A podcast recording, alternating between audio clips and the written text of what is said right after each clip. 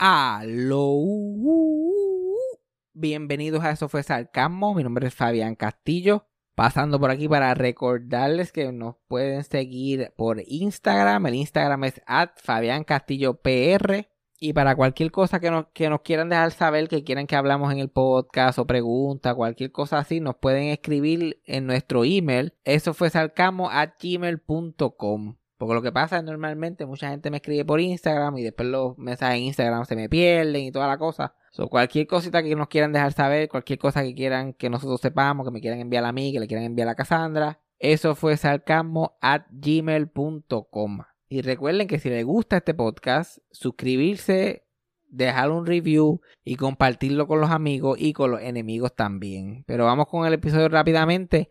Play the thing. Eso fue sarcasmo. Con Fabián Castillo. Aproveché los eventos de la semana pasada en Puerto Rico para de una vez dar una llamadita a mi abuela a ver qué está pasando. Que ella me diera eh, el update de Milagro González, que ya, ya, ya hacía falta. Ajá. Hace tiempo que no me había metido por esos mares. Y le pregunté de todo esto de Madison y toda esta pendeja que, by the way, eso de poner, poner, usar el nombre de esa mujer en el episodio ha sido una cosa maravillosa. Porque ha cogido como que cuatro veces lo que normalmente Mm, coge el podcast de escuchar. Y un- dos o tres comentarios bien lindos. La gente parece que pensaba que vio el episodio que se llama Nuestra Madison y pensaba que iba a hacer un reportaje, Ajá. un ajá. tributo a nuestra campeona que fue a cambiar el mundo allí en la casa de los famosos. Ujú. Todo estaba interesante. Pero fuera de eso, quería escuchar la versión de mi abuela, a ver qué estaba pasando, porque ella se lo tuvo que haber vivido, porque eso fue Telemundo día y noche. Ajá, claro. Sí, sí. Pues eso fue cobertura de elecciones. Desde que te levantas hasta que te acuestas a dormir. Y ella estaba bien involucrada, of course. Ella había estado votado por, por la Madison esa, por, con su celular. Y le había dicho a mi prima que votara con su celular. Y mi tía, con todo el mundo con su celular votando por la Madison. Estoy en shock. Por lo que me, por lo que me cuenta, por lo que me cuenta ella, que tú sabes, no, yo no puedo confiar mucho. Ya mismo entro en detalles de por qué. Sí, sí. Pero que a esta tipa la nominaban toda la semana. Y toda la semana había que salvarla. Por los Ah, ok. votos. Ok. So, so, ni la gente que estaba en la casa la quería. Esto es puro, puro, puro puertorriqueñismo ahí Literal. funcionando. No es que esta tipa es puertorriqueña. Me, di- me cuentan que es puertorriqueña. so, yo tengo que representar. Y lo lindo es que ella me sigue hablando de, de aparentemente hay un romance con Pepe. Like Pepe y, y Madison. Y, y- y Pepe vino de, de allá de Estados Unidos a ver a Madison. Y a todo esto yo estoy pensando Pepe el de Geocaña. Yo como que. Y como ella está así como que foggy, y yo estoy como que, ¿qué carajo está pasando aquí? Pero aparentemente había uno allí en la casa, uno de los famosos se llamaba A Pepe. Pepe. Y más, más famoso es el Pepe Geocaña en mi mundo. Pero yo estoy en mi propia burbuja. Ajá. Ujú. Pero no, aparentemente había un Pepe allí que, que, que, que, que Madison tenía un novio cuando estaba, cuando entró al show y salió sin novio. Porque el novio la había abrazándose mucho con el Pepe. Con ese allí. Pepe. Porque Pepe era su amiguito allí y tú sabes cómo son los hombres, no pueden Claro. estar abrazando a otro macho allí. No me importa bajo qué situación estés allí en ese show. Y ahora, ay, parece, y Telemundo parece que le compró el pasaje a Pepe y lo mandó a sorprenderla allá en Plaza Las Américas o en, la en el quinto recibimiento. Ay, qué. Y ahora hay como un flirteo. Esto, esto es el Will They Want de Puerto Rico ahora mismo. Mm. Pepe y Madison. Pepe y Madison. ¿Qué nombre? Y Madison bien contenta le preguntaron ¿qué tú quieres hacer ahora que ya terminaste esta etapa de tu carrera conocida como la casa de los famosos? Y ella como que pues a mí, y a mí yo sé, yo a mí me encanta la música, yo quisiera sacar un disco, yo yo me encanta bailar, yo puedo bailar, si alguien me quiere contratar de bailarín, este yo Todo. también animo televisión, so, eh, salir en tele- como un programa de televisión o una película también sería algo que a mí me encantaría. Buscando, buscando. Sí, exacto. Ella, pues, ella, ella quiere ganar, ella sabe, ella sabe que ganó la casa de los famosos, pero se quiere ganar el título de famoso ahora. Ah, exacto. Pero esas exacto. cosas que la gente famosa de verdad hace, por favor, denme una de esas cosas. Por favor, na- y lo lindo es que nada en particular. Ella no tiene ninguna pasión para nada más que cosas que están en el ojo público. Ujú, ujú. Pues, una protagonista, como pregúntale a una nena de nueve años qué quiere hacer. ¿Qué quiere hacer? Y preguntar a Madison y la contestación más o menos lo mismo. Pues no sé, hace una película, un programa de televisión. Cantar, ser cantante. Cantante, actriz diseñadora, tú sabes. De todo un poco. Ay, veterinaria. También. O sea, que esa era la clásica. Todas las nenas decían todo lo que querían hacer al final. Ay, veterinaria, by the way, también, por el día. Sin embargo, ahora uno, uno no puede hacer un trabajo, pero cuando era chiquito uno quería hacer de Todo. todo. Yo me acuerdo que mi, que mi primo quería ser chef, bombero y baterista. Yo no recuerdo clarito de él. Y, este- y este chef todavía, el sol de hoy, lo que come es pasta sin salsa y nada encima. Porque no tolera, como que esa gente mañosa, mañosa. Sí, sí. sí. Nivel Dios. Y yo, ¿cómo tú vas a ser un chef tú lo que comes galletas por sol de café? Pero él quería ser Él chef. va a ser chef y bombero y baterista. Bombero y baterista. Versátil. Chacho, Dios libre que hubiera una boda que tuviera que tocar y cocinar y de momento se prende en fuego. Ay, mi madre. Es verdadero desastre. Pues sí, pe- pero la cosa es que mi abuela no se puede confiar mucho. Porque hay Ok. días que está on the ball, hay otros días que está media foggy. No tiene demencia, diría yo, pero está sí, foggy. Sí, sí, normal, normal. Foggy estoy yo todo el Exacto. Foggy estamos nosotros, pero por, bueno, otras drogas, de las drogas diferentes. Ajá. Porque también aparentemente la Madison, todo mi research es de una vieja de 80 años, by the way. Eh, todo mi research, research ha sido de una señora de 80 años con cuatro dejames encima. Esta semana. So, no, no cuenten mucho con esta información. Pero aparentemente, eh, la Madison esta Mm. es familia del niño Lorenzo. ¿Tiene algún de eso directo con el niño Lorenzo? Verdad, yo estoy hablando una mierda aquí. pues. Esto fue lo que me... re- repito, esto fue una señora que me dijo esto. Que una vez me, que una vez me contó con lujo de detalle una pelea de dominó que tuvo Joe Biden y Donald Trump. Sí, sí, sí, Con lujo de detalles. Y yo, esto tuvo que haber sido un sketch o algo, porque... Pero como que se lo creo, porque en realidad no me no estaba confundiendo al niño Lorenzo y al Ro- Rolandito, o todavía no sé cuál de los dos Sí, era. sí, sí. Pero era, no, porque el nene Lorenzo, ay Dios mío, que nunca apareció, ¿te acuerdas? Y yo, pero él apareció y estaba muerto, él se lo mataron. No sé a quién lo mató. No, pero que él tenía. y Yo, no, me estás hablando de. de tú me estás Rolandito. hablando de, de, este Rolandito, porque Rolandito fue hace tiempo, Rolandito era de mi edad, se perdió, qué sé yo. No, sí, pues ese mismo Lorenzo. No, no, no. Y seguía, y seguía confundiendo uno con el otro. Sí, sí, sí. Todo no sé. Pero aparentemente eso es otra cosa que tenía Puerto Rico. ah, Ah, Por eso que ella. eh, ¿sabes? Puede ser, entonces. Ya veo más. Pero como quiera. Como quiera, que tiene que ver una cosa con la otra. Exacto. Ganar este reality show, pero pues allá la gente. Que también lo, de- siempre está la gente que habla mierda de este tipo de cosas, que solamente pasan en Puerto Rico, honestamente. Y después está like, ay, mira, esto, la gente criticando, ay, soy especial porque no vi, porque no vi la casa de los famosos, siempre está ese otro campo. Sí, sí, sí, sí. Y aquí el problema no es verlo. El problema no es vivírtelo. El problema no es que te guste, porque todo el mundo tiene lo de ellos. Todo el mundo está aquí buscando que ver y entretenerse. Pero, por favor, no me, no me estés llorando en televisión nacional todo el día. Uy, uy. No me transmitas el día completo en una cadena de televisión nacional. Algo que es completamente insignificante Ujú. Para la mayoría de la gente. Aparentemente no, aparentemente la mayoría de la gente de verdad está chequeando Telemundo y viendo eso. Me imagino que tú escuchaste de mucha gente de tus familiares. No, Nadie ve la casa de los famosos. nadie. Nadie, nadie de mi casa, nadie de familia, nadie en mi Facebook. Porque Y si tu- nadie. Tu, tía está en un asilo y si se lo ponen en la casa de los famosos. No creo que a ella le importe mucho a Madison. Como quiera, ella no le dijo a nadie vota por vota, Mm, vota por mm. Madison. no. Nada que ver. No, pero, tam- pero también otra de las razones que, que estaba llamando a mi abuela es que se murió el sobrino número 23, que se le ha muerto a ella en, en el transcurso de su vida. ¿Verdad que como han dejado más gente, una cosa espantosa. Y pero este era uno que era bastante close con ella. so. Y buena gente, me caía bien. So la llamé a ver cómo ella estaba haciendo y qué sé yo qué más. Y el tipo se había muerto el día antes. Que la había, había tenido muerte cerebral y lo desconectaron. Pero ella no sabe, mi mamá no sabe lo que es muerte cerebral. Sí, sí, sé sí, sí, más, está muerto, No se puede apagar y prenderle, ya se cree que.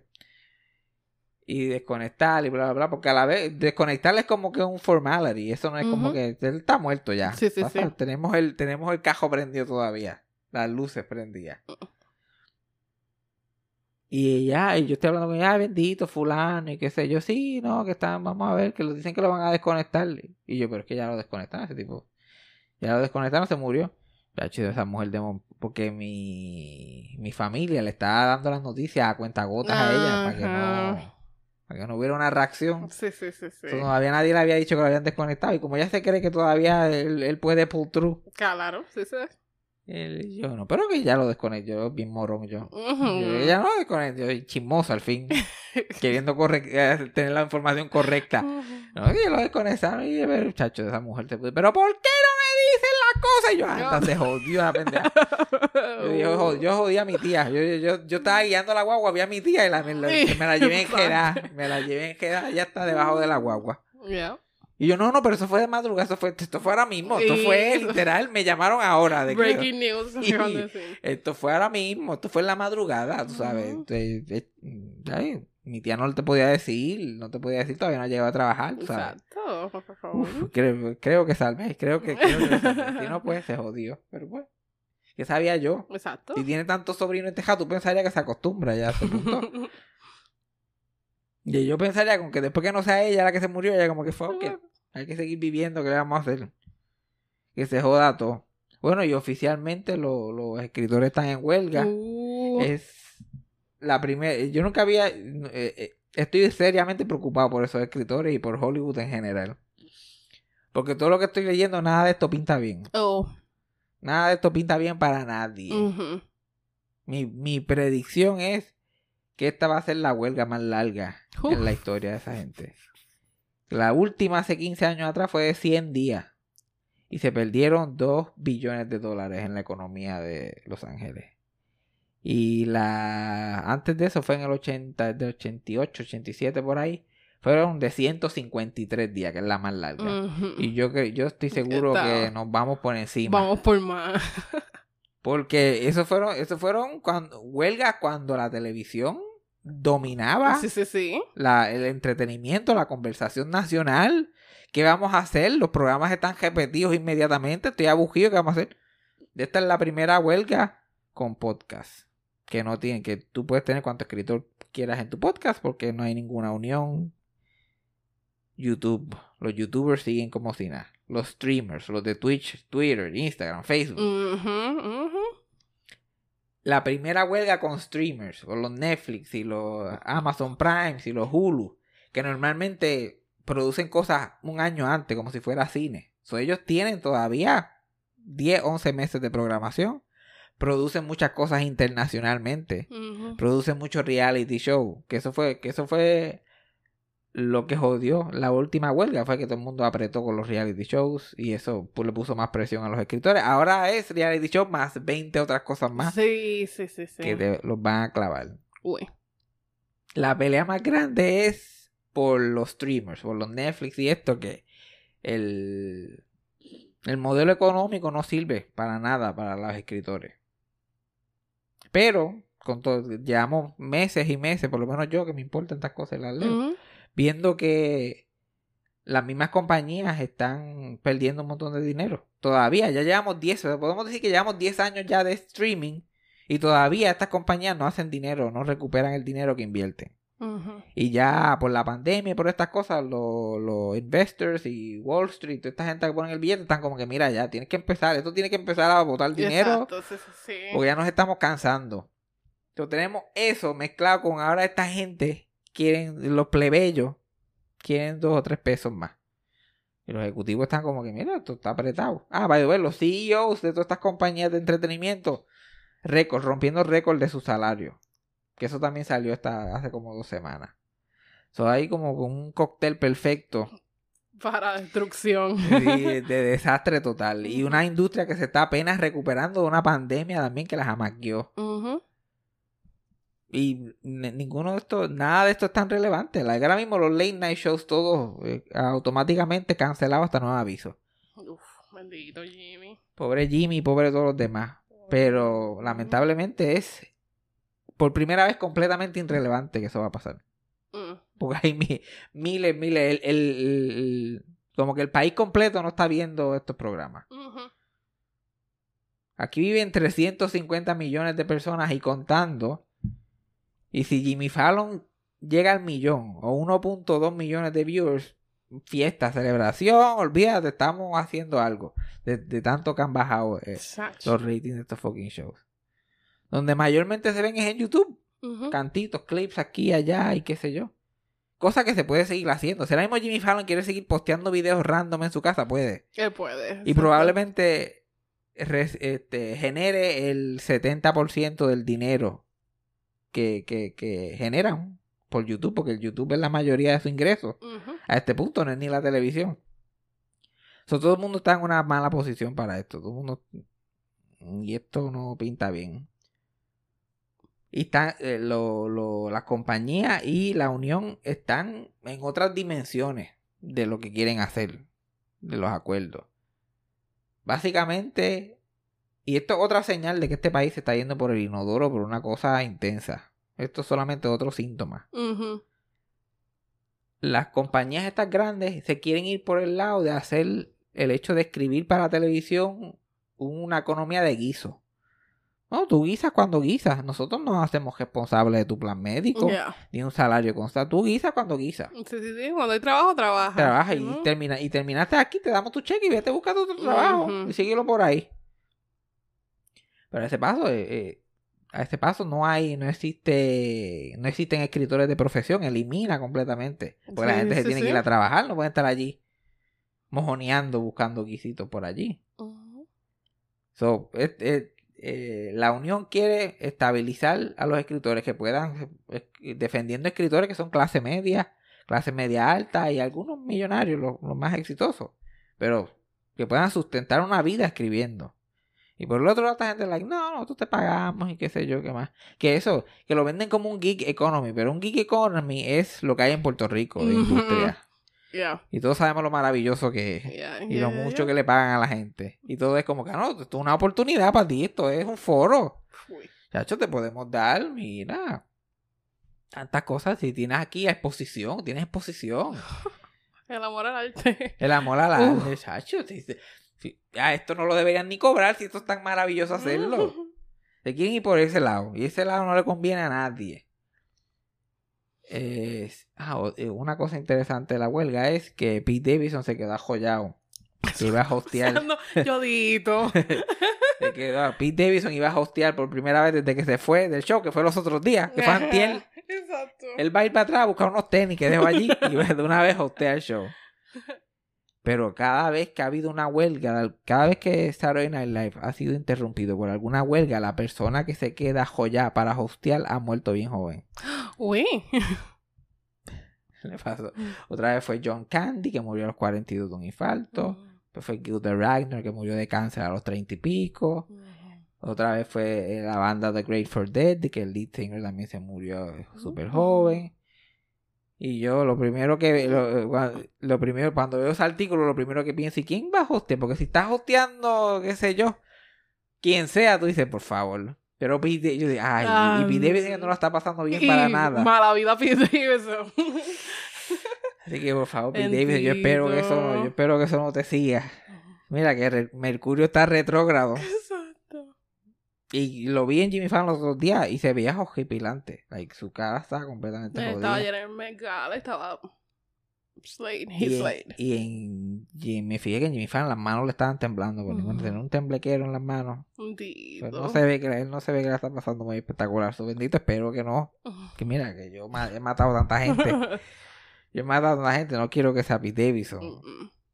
Y no, yo, ¿y por qué no? Que, que, ¿por, qué se, ¿Por qué Saturday Night Live siempre se pone en esa posición? Siempre apare, que siempre hay uno en una generación que es el que, el, el the troubled one. Ajá, ajá. Siempre hay uno que como que lo va a lograr y no, o no lo logra. Y la mayoría no lo logra.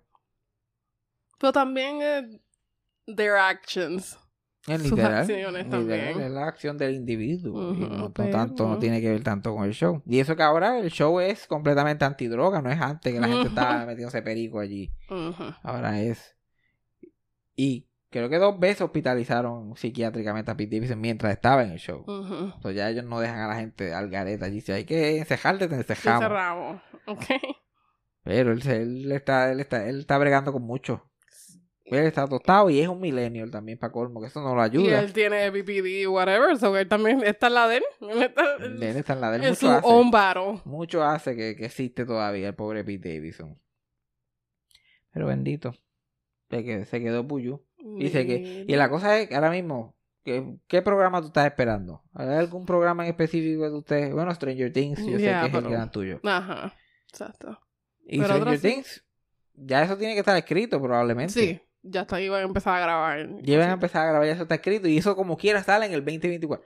Yeah. So, podemos asumir por eso nada más que Netflix está set hasta sabrá Dios cuándo. El escritor promedio no está cero hasta sabrá Dios cuándo. No solamente los escritores, todo el mundo más que trabaja en el crew, show. Ahora mismo, todo ese, todo ese crew de esos programas de late night Claro. dejaron de cobrar hoy. Y si viven como vivo yo, esperando el cheque, Anda pa'l carajo. Y, los, y toda esa gente que hostean esos late night shows, mira, con la presión aquí, porque el canal le está diciendo que crucen la línea y sigan haciendo shows sin escritores. Pero todos esos hosts están en la unión también. Entonces tendrían que irse en contra de la unión. Y por el otro lado, bueno, pues hay, pues hay que votar a toda esta gente. Así fue, que- así fue que arrastraron a Conan a- cuando, cuando la huelga. Le dijeron, si tú no vienes, vamos a votar a todo el mundo aquí. Yo lo veo, guilt tripping. Y los Se ve fácil de guilt trip. Literal. Y los votamos a todos aquí y los volvemos a contratar cuando esto se acabe, pero se quedan sin plan médico y se quedan sin, sin todo esto, hasta unos avisos. Ujú. Y él uh, tuvo que virar para atrás. Y Jay Leno lo que hizo fue romper las reglas de la unión y ponerse a escribir su propio monólogo, después negarlo. No, eso son cosas que yo me inventé en el momento extemporáneas. Sí, sí, sí, sí. Pero esa, esa otra, eh, cuando hubo la última huelga, David Letterman era dueño de su show y el show que estaba detrás de él, so él hizo su propio negocio con ellos, siguió como si nada. Nadie tiene ese poder en televisión ya, todo es due- los- las compañías grandes son dueños de todo, o nadie puede hacer ese. Ujú. Sí, sí, sí. El único programa que yo puedo pensar que a mí me importa y a mucha gente le importa, Upper Elementary, Ajá. Que iban a empezar a, a escribir su tercera temporada el mismo día que empezó la huelga. So, Eso atrasado. Y puede ser que sea. Y hay shows que no. eh, históricamente hay shows que huelgas Que y esas no- cosas los descojonan Que completamente. no volvieron para atrás. ¿Tú te acuerdas de ese show Heroes? Que, Uh-uh. eh, como que 2006, por ahí fue como un palo como por un season y medio. Porque durante su segunda temporada, más o menos, fue la huelga. Y después, cuando la huelga se acabó, tuvieron que ajorar para hacer unos episodios más para poder terminar la temporada. Y, el, y el- el- los cricales que tuvieron que hacer para tratar de acomodar todo lo que estaban haciendo, dañó el show. Sí. No había sí, quien lo arreglara después. Tercera temporada fue una mierda, el rating bajaron, se canceló. so. Eso es algo bien tricky, like el momentum. Tú te, te- it's all about the moment. Una, claro. una interrupción puede ser la jodida, créeme. Créeme. La última vez que yo supe, ah, vamos a cancelar tal cosa por dos semanas por COVID. Tres años después. Y no volvió nunca. Y no volvieron miles de cosas que no volvieron jamás. Todo este show que está ahí en- Y la pick. tercera temporada es el peak. Y sí, La sí, mayoría de los shows, la tercera temporada es la única temporada que mira Chef Kiss. que- la última good temporada. Ajá. Porque La primera, tú seteas los personajes. La segunda, tú como que te acomodas. Mm. Empiezas a, a- a estirar. Y la tercera es, uf, Sí. tú tienes que venir cogiendo. El season completo tiene que ser hit after hit.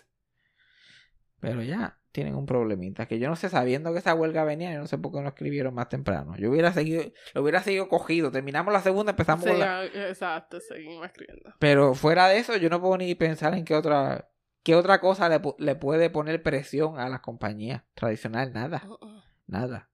Y los escritores también tienen mucha presión porque es esta huelga o, o- o se acabó. Escribir como profesión se acabó. Eso es guiso. Y mira a ver cómo te defiendes por ahí. Eso, llegas de tu turnito en Walmart y te sientas a escribir un episodio para Modern Family o lo que sea que vayas a escribir. So, ah, eh, eh, los stakes están high para, por los dos lados. Esto sí, es sí. histórico.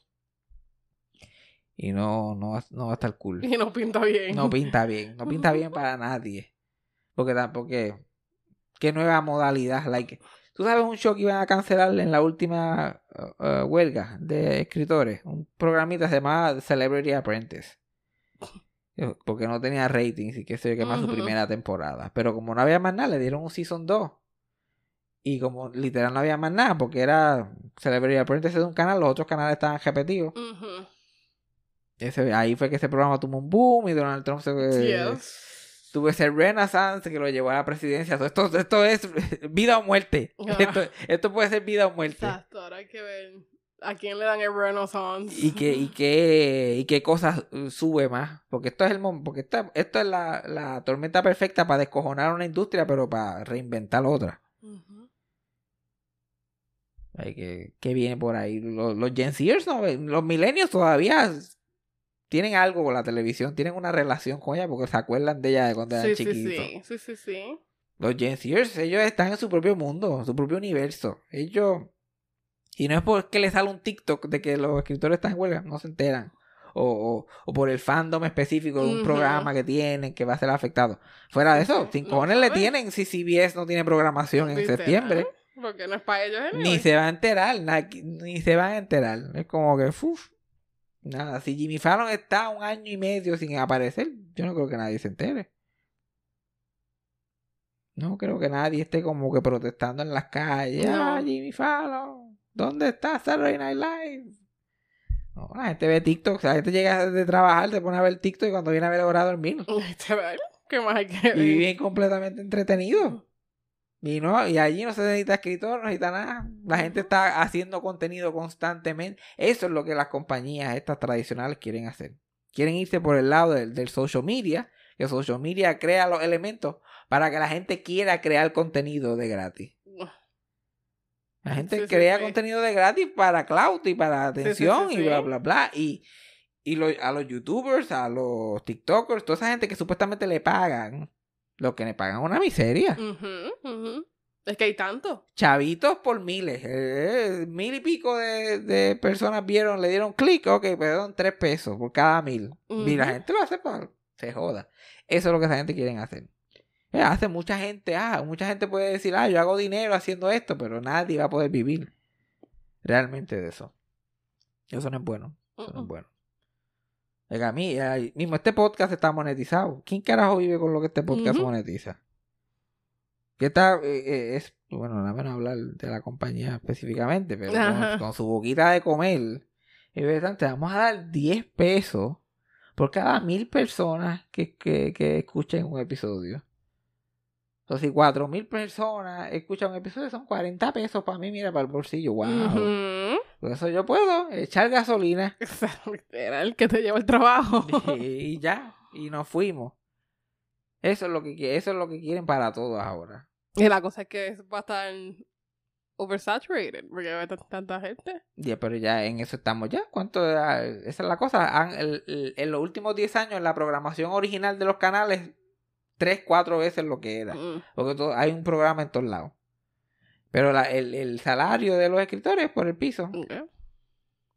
Porque son menos episodios cada uno. O sea, más escritores trabajando, todos ganando menos dinero. Es lo mismo que. Sí, sí. quieren, quieren seguir por ese camino. Y esta huelga, los escritores están tratando de, de course correct. De que no llegue a eso. Porque si no, me jodieron. Pero me, me huela que se va a joder.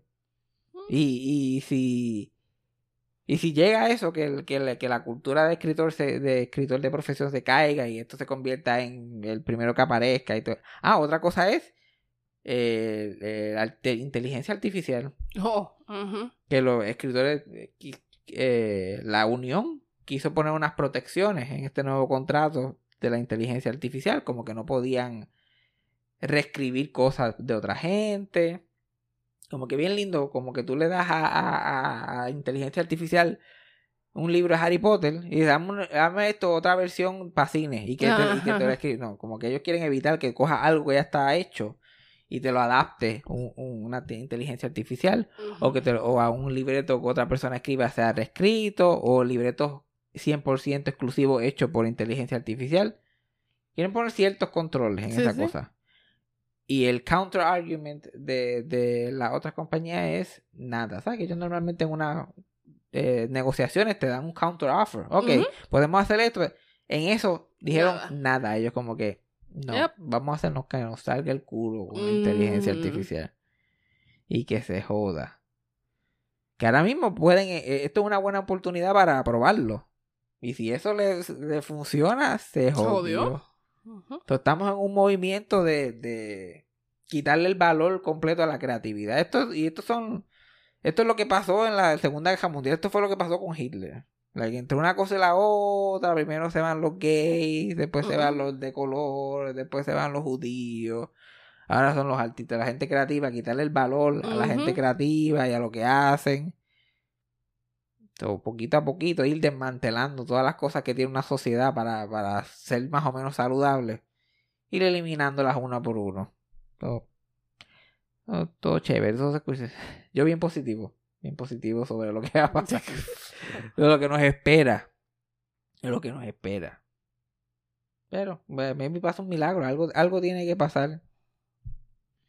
Pero ahora mismo no sé qué es y todo se ve como lo opuesto. Yo después que salga Stranger Things, pues, vamos a pegar encanto.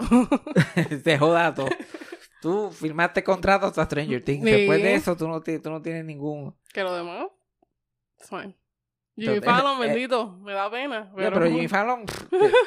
Jimmy Fallon se puede ir a YouTube cuando quiera. Mm, Jimmy Fallon puede hacer un podcast cuando quiera. Ya, es verdad. Jimmy. Esa es la Yo a cosa. Jimmy lo tengo en mi corazón, bendito.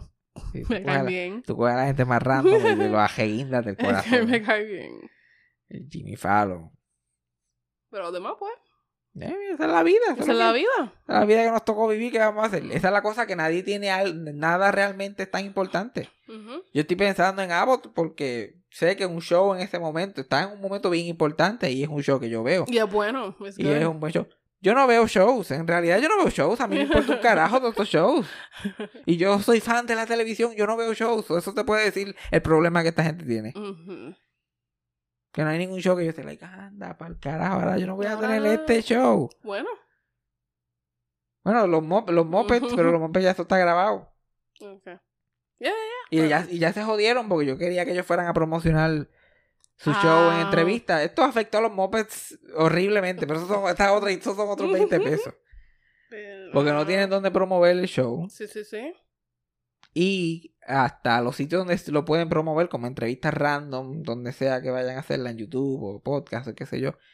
Ellos fu- funcionan todo con escritores.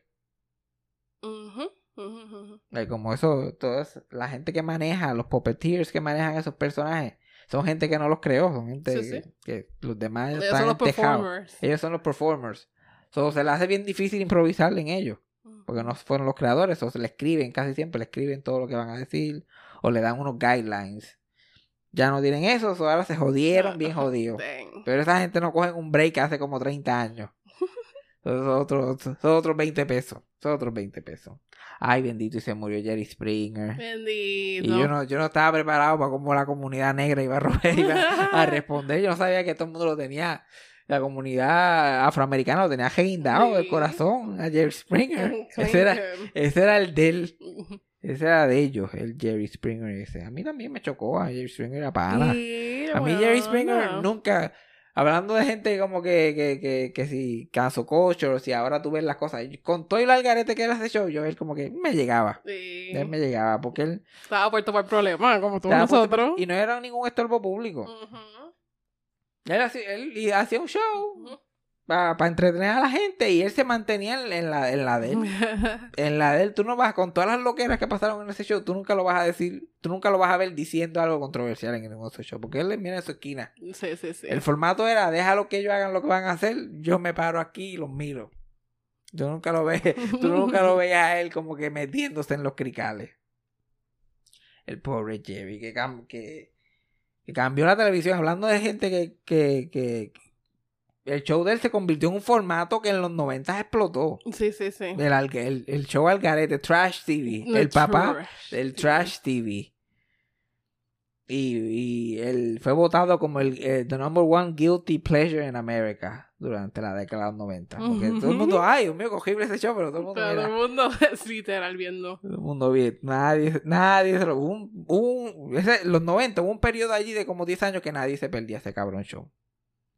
Nadie. Y como que el programa favorito de la doñita de 70 años y del nieto de 8 años sentado en la de ella. Claro. Y como todo el mundo se comía ese show, pero mira ahí. Y, y esa no era la intención original de ese show para nada. El Jerry Springer era un... Él estudió leyes y estaba involucrado políticamente mucho con los demócratas. Desde que se graduó, él trabajó en la campaña de, de Bobby Kennedy en el 68, obviamente hasta que lo mataron. Y después de eso, se, después de ese evento, pues se metió más a ser abogado con lo que había estudiado y practicó leyes por muchos años y siguió en la política. Eventualmente se, fue City Councilman de Cincinnati por unos cuantos términos. Después lo, se renunció como City Councilman porque lo cogieron con una prostituta Ok. tempranito en su carrera. Pero él fue súper honesto sobre lo que había pasado y contó la historia y lo contó con ese con una carisma que después se, se, se quitó. No terminó ese, ese periodo, pero después para las próximas se tiró otra vez City Council y ganó como por 90%. Todo el mundo era loco con él allí en Cincinnati. sí, sí, sí. Que todos los, todos los pueblos tienen como que esos políticos que la gente son como que ride or die con ellos. Ajá. Él era como que un personaje de Cincinnati, Ohio, que la gente le, le gustaba. Que eventualmente se tiró alcalde y terminó siendo alcalde de, de allí también. Council un par de veces, alcalde, se quita como alcalde y termina siendo eh, un comentarista de política en noticias. Tú sabes, la, la historia de cualquier político puertorriqueño Ajá. terminó haciendo análisis y el, el análisis de él este se convirtió tan popular que lo hicieron este hombre ancla de noticias locales allí en Cincinnati. Ahí es que empieza su carrera como que en televisión oficial. Y del el, el, su- el noticiario donde él empezó era el último lugar cuando él empezó a trabajar allí. Lo lleva número uno como el, el head guy como el hombre ancla y el que daba su opinión al final. Después de varios años de hacer eso, ser el número uno en esa área de Cincinnati, ganarse par de Emmys locales y todo eso, le ofrecen el The Jerry Springer Show. Ajá. Pero se lo ofrecen como un programa después de... como que una versión más larga de su discurso político al final y de su análisis, como un talk show político. Y vamos a traer expertos y vamos a hablar de los issues que de verdad están pasando. Y empezó así un programa serio. Ajá.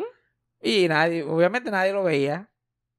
Y estuvo dos años al aire con ese formato y tratando de hacer cosas más populares, pero ideas estúpidas como que vamos a reunir el elenco de Gil- Gilligan's Island y todos con 80, 90 años, ¿sabes? Cosas así, bobería, nada, Sí, sí, nada sí. muy guau. Le, lo, re- lo renuevan por una tercera temporada y una, y un, una compañía más grande lo, lo adquiere. Como que para llevarlo a más, a más estados, sindic- sindicalizarlo a más estados, llevarlo al 100% del país y todo eso.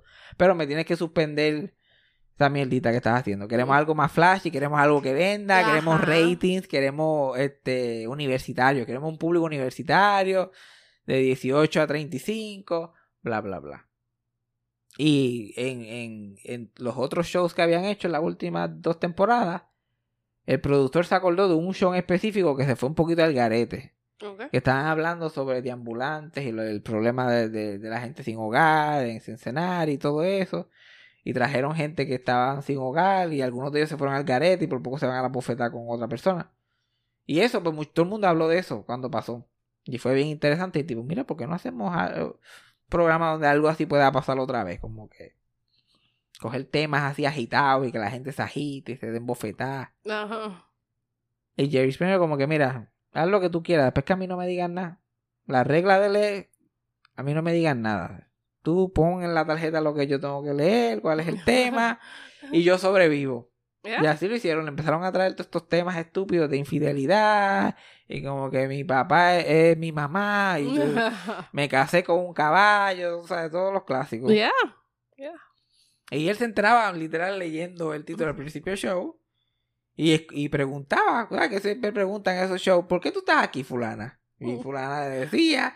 Entonces él pues, reaccionaba en vivo a lo que estaba pasando.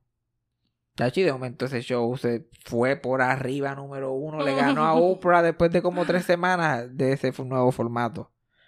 Y de momento el tipo era rey de, de- y un tipo que había sido alcalde y había sido un político y todo eso. De momento estaba involucrado en este crical de show. Pero, chacho, cuando llegaron esos billetes, Claro. Olvídate de eso. Olvídate de eso. Entonces, ahí empieza el reino de, de Jerry Springer como. Como programa. Y contratan a los eh, contratan a los guardias de seguridad. Poco a poco se va haciendo el formato. Como todas las semanas se van a la bofeta, pues contratan seguridad. Ponen a todo el mundo a trabajar allí. Los de seguridad se convierten en sus propios personajes. El público empiezan a ser universitarios. Casi siempre, like frat boys ahí. de, Jerry, Jerry.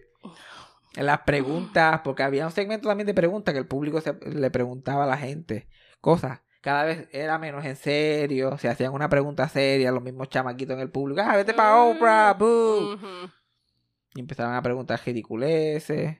So, poco a poco el show sigue cogiendo vida propia. Sí, sí, sí. Y Jerry Springer pues, está montado for the ride. Olvídate que se joda. Llegó un punto que mujeres en el público podían enseñar las tetas a Jerry. Si se las enseñaba, este, habían hecho unos beats así como de Mardi Gras, pero que decían Jerry Springer. Ah, ok. So, poco a poco to- esto es un dragón de tres cabezas.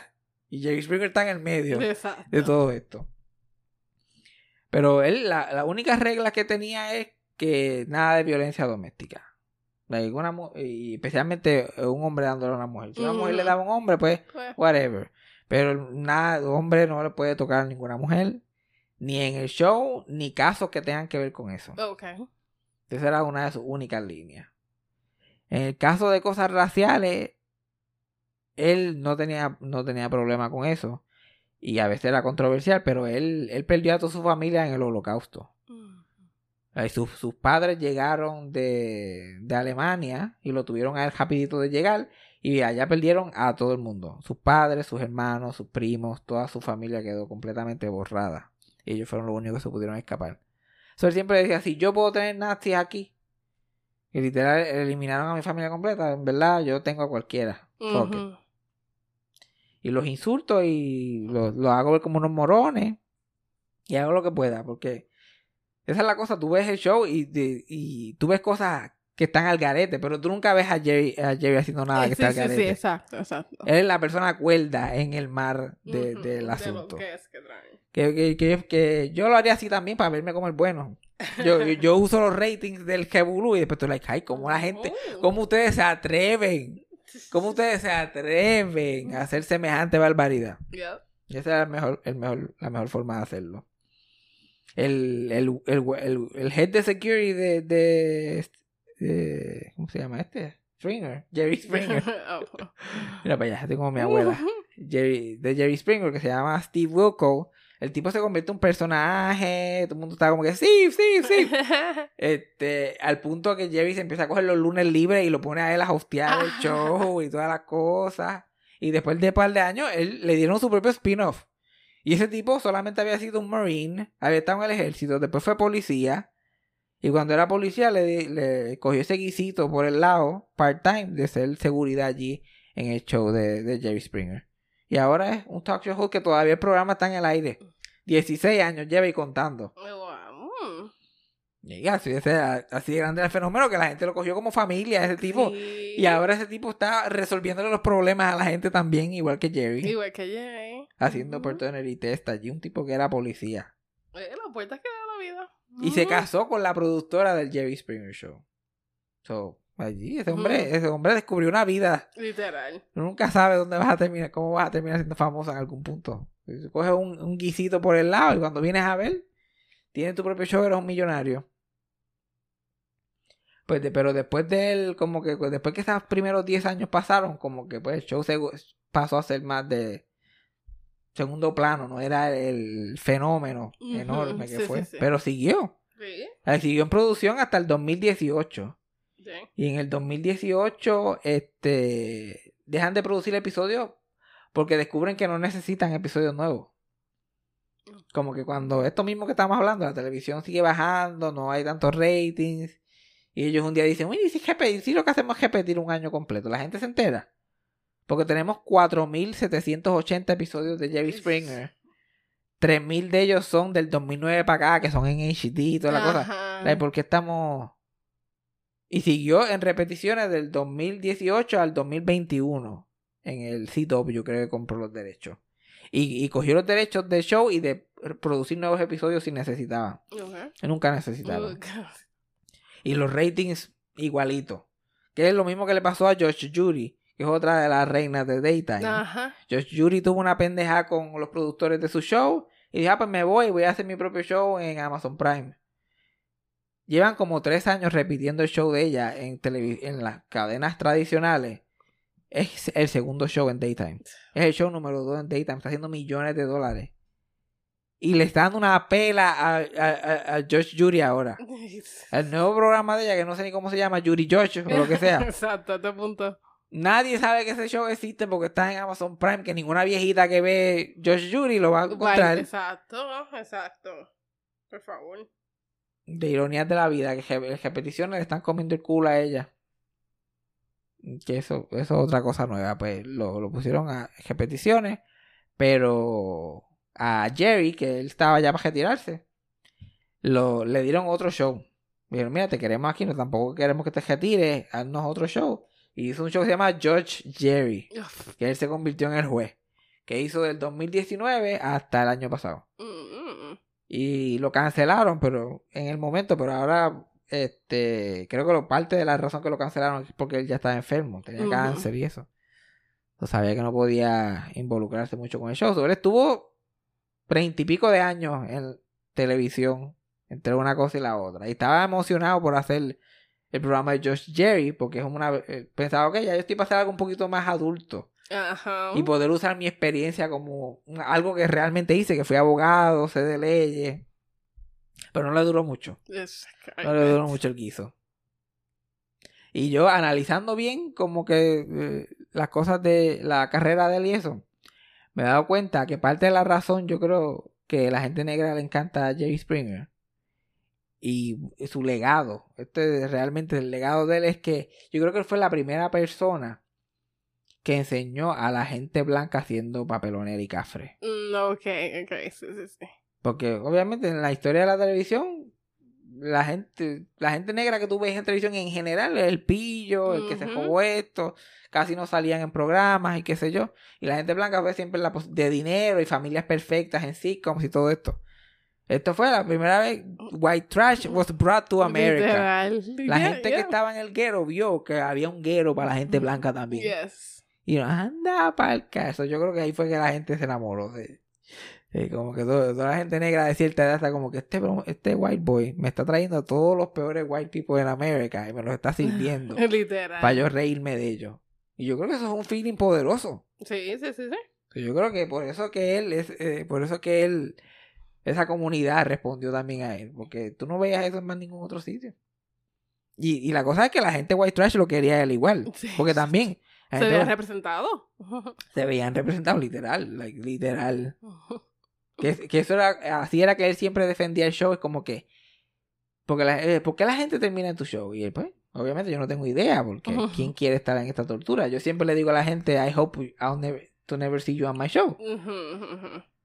Pero son gente que nunca han sido escuchados, que a nadie le importa su opinión, que a nadie le importa su vida, que esta es la única oportunidad que van a tener de, que, de ser vistos por el mundo. Sí. Y para mucha gente, pues eso es irresistible, especialmente si literal nunca, nunca has tenido nada de eso. Llevas toda tu vida viviendo en un trailer en el medio de la puñeta y tu vida es completamente al garete y tienes la oportunidad de que te vean y qué sé yo. Vas a cogerla en total, ¿qué más? ¿Qué, qué- qué- tienes algo mejor que hacer? Exacto, exacto. Que vas a perder. ¿Tienes algo mejor que hacer? ¿Tienes algo que perder? No. Y eran historias reales. La gente se creía que era así como caso cerrado, historias de embuste, pero eran historias reales. Porque trataban lo más que podían, los entrevistaban varias veces, los hacían filmar documentos de como que no están mintiendo y todas estas cosas para buscar la, la de eso más genuinas posibles. Sí, sí. Hubo gente que se metió colas ahí como que a meter embuste. Pero gente que ellos mismos intencionalmente querían decir embuste querían engañar a la producción. Como que eso no lo pueden controlar ellos. Si el tipo mintió en todas las entrevistas que le hicimos, filmó. Como que eso, Sí, pues, sí, sí, sí. ¿qué carajo vamos a hacer nosotros? Pues nos mintió. Pero la gente siempre le achacaba eso, que eran embustes, porque tres casos habían sido embustes en 30 años. La controversia más grande que se metieron, que yo pienso que es poco para la loquera que hicieron en ese show por 30 años, fue que una, eh, un estos asuntos de chillería y estaban peleando por una casa, como que el tipo se había divorciado, estaba con una mujer nueva y la ex esposa se había quedado con la casa, pero ellos querían la casa para vivir, bla, bla, bla. Y hicieron el episodio y el día que el episodio salió al aire, encontraron a la ex esposa muerta en la casa. Y resultó que, le- que el esposo la había, que la había matado. El mismo día que el show salió. Rápido quieren culpar al show y como que mira que Exacto, ¿qué vas a ver? hemos tenido situaciones peores y no ha pasado nada. Estábamos hablando de una casa de chillería que sabía yo que esto iba a terminar en gente muriendo. Pero lo demandaron y ellos tuvieron que pagar un fracatán de millones ahí. Pero como para ese tiempo se hacía chavo, Exacto, eso sí. eso era parte del budget. Tirarle los chavitos. demanda. El hush money era parte del budget, como la Comay. La Comay, eh, tú, la gente piensa que la Comay, especialmente cuando, la- cuando era relevante. Y oye, este programa no gasta budget en nada. Esto es una cámara, un tipo aquí, una muñeca acá. Dale que es tarde, pero eso se iba en demanda de difamación. Todos los años había que darle chavo a alguien por difamación. Pero era small price to pay por ser Sí, el programa sí, número sí. uno. Exacto, exacto, exacto. Y nadie se enteraba de las demandas porque no le iban a dar en la Comay. En última hora demandan a Cobo por embustero otra vez. No, nadie iba a hacer, nadie iba a hacer esa de eso. Y la, eh, ot- la única cosa que Jerry tenía específica para hacer su show era que no le dijeran nada de cuál era el caso, él se enterarse allí, manejarlo, no tener ningún sitio donde pararse, ni una marca, como que él no quería tener nada de eso, quería estar en movimiento, porque es más difícil darle a alguien o tirarle con algo a alguien si tú estás, mira, en movimiento. Yeah. él- por eso que eso, esa, que ahora todos esos shows crearon ese formato de caminar por el público y subir para abajo y para arriba. Eso él, pues mira, stick and move, para que nada le caiga encima. Y al final, hacer, dar sus propios pensamientos, dar su opinión en el tema que habían dado, que casi siempre era lo más cuerdo que se decía en todo el programa. Y era su versión de sus comentarios en las noticias, como que su, su análisis. Ok. Al final le hacía un análisis y hacía su y decía su frasecita, este, take care of yourself and each, uh, and each other, que también lo decía en su eso de periódico. Y tú escuchas esos mensajes que él decía y son cosas. El tipo era súper liberal, súper progresista, socialista, él estaba todo. Que también le llevaba ese mensaje a gente que a lo mejor lo menos que estaban esperando era un mensaje así Ajá. estos republicanos en medio del- de, la puñeta. O sea, yo vi en TikTok un mensaje de él, hablaron de alguien trans, imagínate, los 90, que eso tuvo que haber sido siendo papelón. Pero al final él dio un mensaje ahí que parece que lo hizo hoy. Ya. Y anda, para carajo, el tipo estaba ahead of his time con Sí, este sí, argumento. sí. Completamente. So, I fuck con Jerry Springer, yo no tengo Sí, problemas sí. con él. Yo no tengo problemas con Jerry. Él tenía shows muy buenos. Ah, eh, él también tenía shows así por el lado. Había un show que él tenía que era un game show que se llamaba Baggage. Que a mí era el show que más me gustaba de él. Que era que ponían a. Era un dating show que ponían a Ah, las personas para date. Y todos ellos tenían sus maletitas, su baggage. Y sus baggage son cosas horribles de ellos. Ujú. Red flags, básicamente. Y la persona tenía que decidir qué red flags eran un no para esa persona. Y al final, pues decidía, y, porque seguían, si tú aceptabas a la persona, te daban otro baggage más. O sea, iba Ujú. subiendo de nivel. Y al final, tenías que aceptar las tres cosas. Ey. Y siempre al final, la cosa. Más random. Sí, sí, eso ese show estaba cabrón. Porque la gente, el baggage de esa gente. Yo ya me ponía a imaginar cuál, era- cuál sería el baggage mío. ¿Qué, qué tendría yo en la maleta? Porque había que inventárselo. Sí, a veces sí. la gente no tenía tanto baggage. Y es como que tiene una colección de Sesame Street en su carro. Like, Whatever. siempre, a veces eran boberías, pero había que inventárselo.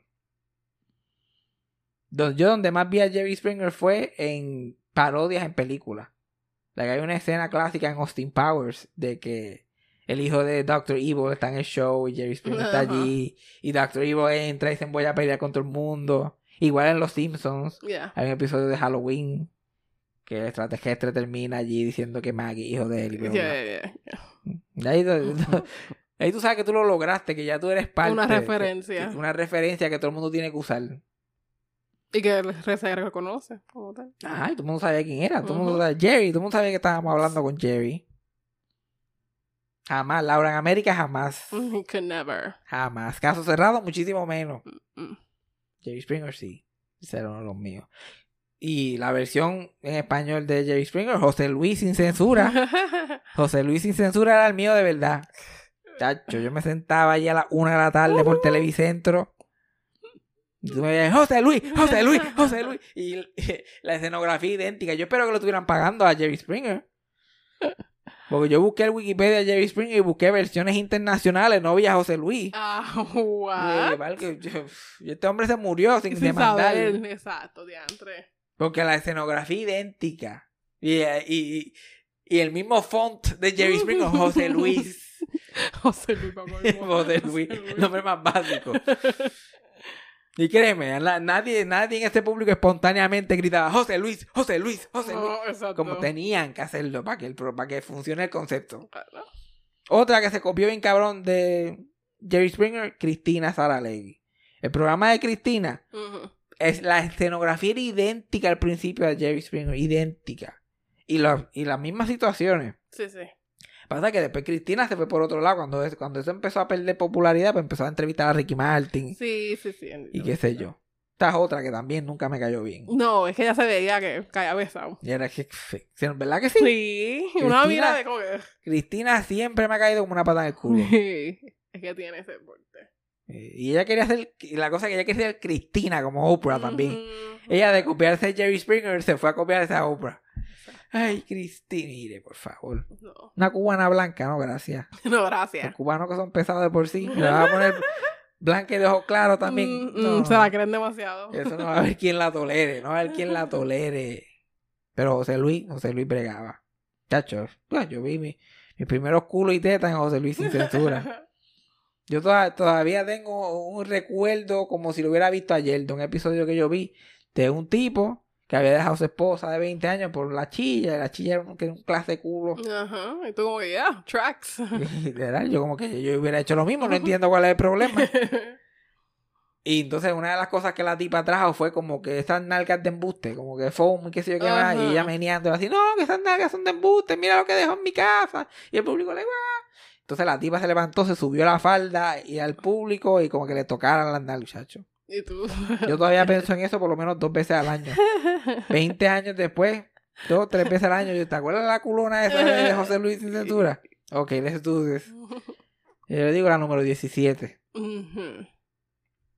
Mis fantasías para masturbarme son como el top 20 countdown de, de Kaku 105. Dijiste la 17. Eh, una la dice de, cine, de Cire Lauri y la otra dice Manolo Castro. Y, y se ha mantenido por, las por, por las últimas 53 semanas en la número La- 17. Sí, sí, sí. La culona de José Luis sin censura. Siempre. Esa, no- esa es una de las que no falla. Esa no falla. Ah, Eso será algo común que cosas que tuviste en tu pubertad, como que adolescencia, son todavía las- los, los high benchmarks. Ya, porque es el sexual awakening. Exacto. Ujú. Like, el sexual awakening tuyo siempre se queda, siempre se mantiene ahí. Yeah. Porque a veces yo pienso, porque yo estoy pensando en esta nena que yo estudié con ella en séptimo grado. Like, mi mente la, la se la imagina adulta. No. O se la imagina, porque yo la estoy viendo en el salón, pero no la estoy viendo como, como lo que era en realidad. una- Sí, sí, estoy vi- sí, sí. Mi mente crea una versión de ella adulta, pero no como, no como envejeció. Ajá, es una cosa ajá. tricky. Sí, sí, sí, sí, sí. Pero por lo general se mantienen ahí. Son primeros recuerdos, no hay quien los mate. Y José Luis es un clásico. Porque nadie, nadie se preocupaba por José Luis. No te duermas, no me dejaban verlo. Pero como José Luis siempre era en casa de mis abuelos. Y era la ya- una de la tarde. Y por eso, siempre era, yo estaba en casa de mis abuelos haciendo algo y a nadie le importaba. O mi abuelo estaba sentado en el sofá bellaqueando igual, gozándose los dos. Porque mi abuelo era el rey de Trash TV. Es casos de familia. ¿Quién tiene la razón? Pa, después lo cambiamos y nos vamos para Laura en América. Casos cerrados. Uno estaba todo el día viendo casos de gente y decidí. Así era mi tío también. eh, es que los viejos son fans de juzgar a la gente. Eh, Claro. Había una, un, un bloque de programación para juzgar a la gente de una a la tarde a las 7 de la noche. Y eso, pan, uno cambiando. Pero la, la, fíjate, de Jerry Springer, Laura en América es el segundo que yo pondría. Porque Laura en América, el formato era tan repetitivo. Sí. Eso sí que está acá. Eso sí que era montado porque que era todo el tiempo lo mismo. Está la mujer y da el tipo que la está maltratando, sale la chilla, sale la otra chilla, la tercera chilla siempre estaba preñada, eso no fallaba. tercera chilla siempre tiene que estar preñada. O es hija de una de las otras. Y siempre hay videitos. Sí, sí, sí. Eso Siempre hay videíto. En Perú lo que había eran dos cámaras. y una de ellas estaba en el estudio. Por favor. ¿A quién están cogiendo de pendejo allí? Y en blanco y negro. Y se veía bien fake, oh my En God, me blanco y acuerdo. negro, y dándose dedo allí en al frente del, del carrito sandwichero. Y mire, por favor, privacidad. Con razón que te cogieron si estás en medio de un semáforo allí besuqueándote con la, con la tercera chilla. Mm. Sí, eso era the best part. Y, to- y todo, todo mutante, todo. No hay un humano, no había un humano allí. No había un humano allí. Eh, la- la- Laura Bozo, parece que tenían su contrato. Los panelistas de este show me tienen que hacer ver a mí como filete miñón. ¿Me escuchaste a mí? Filete miñón. Porque es imposible que Laura, eh, eh, Laura Bozo fuera la mujer más linda de Perú. Es imposible. Habían nenas de 19 años allí que yo primero me caso con Laura Bozo. ¿Cómo es posible? Eso tiene que ser parte del casting. No, tiene que ser, tiene que ser. Ah, no, y lo mejor es que Laura, Laura juzgando a toda esa gente. Y dice, no, tú eres un desgraciado, tú eres una desgraciada. Tú eres-". Y ella salió peor. No, y mi, y mi, y mi abuelo diciéndome, mientras yo estoy viendo esto chiquito, "By the way, ella está presa. Ella está presa en el estudio. Porque esa esa mujer estaba presa por evasión contributiva. y Yeah. Está... Y ese programa gustaba tanto. Era, era un National Export de Perú. Que, que parece que, que hicieron hasta un contratito con ella. No, mira, te dejamos aquí en el estudio. Sí, sí, sí, sí. Y sigues haciendo el programa. La primera, la primera en trabajar remoto. Literal. Wow, Queen. Innovación. Y yo no, yo, después que lo hagamos de aquí, desde mi, de mi, que yo tenga que salir de mi celda, hacerlo. Por eso es que por poco gana la casa los famosos es casi lo mismo. No es la primera vez que yo vivo en un sitio que tiene cámaras, ¿ok? Exacto. Been there, done that. Pero, nada, rip, Jerry Springer. Bendito Jerry. Tengo que, tengo que poner un día de esto, voy a comerme un goma y ver un episodio. Para que para Pa- revisitar. Ajá. Sí, va a ver y compararlos. Encuentro uno de Laura en América. Pero no, fíjate, he, he buscado episodios de Laura en América de mi época. porque Yo quiero de mi época. Yo Sí, quiero, sí, 2004, yo quiero un episodio del 2004. Ajá, Yo ajá. quiero esa, esa escenografía, esa butaca. necesito ver el carro sandwichero. Yo necesito Sí, ver el formato completo. Ese siguiente, siguiente. Yo quiero ver todo. Pero nada, si, si, lo, si, lo, si lo hago, pues contaré después. Exacto, un review.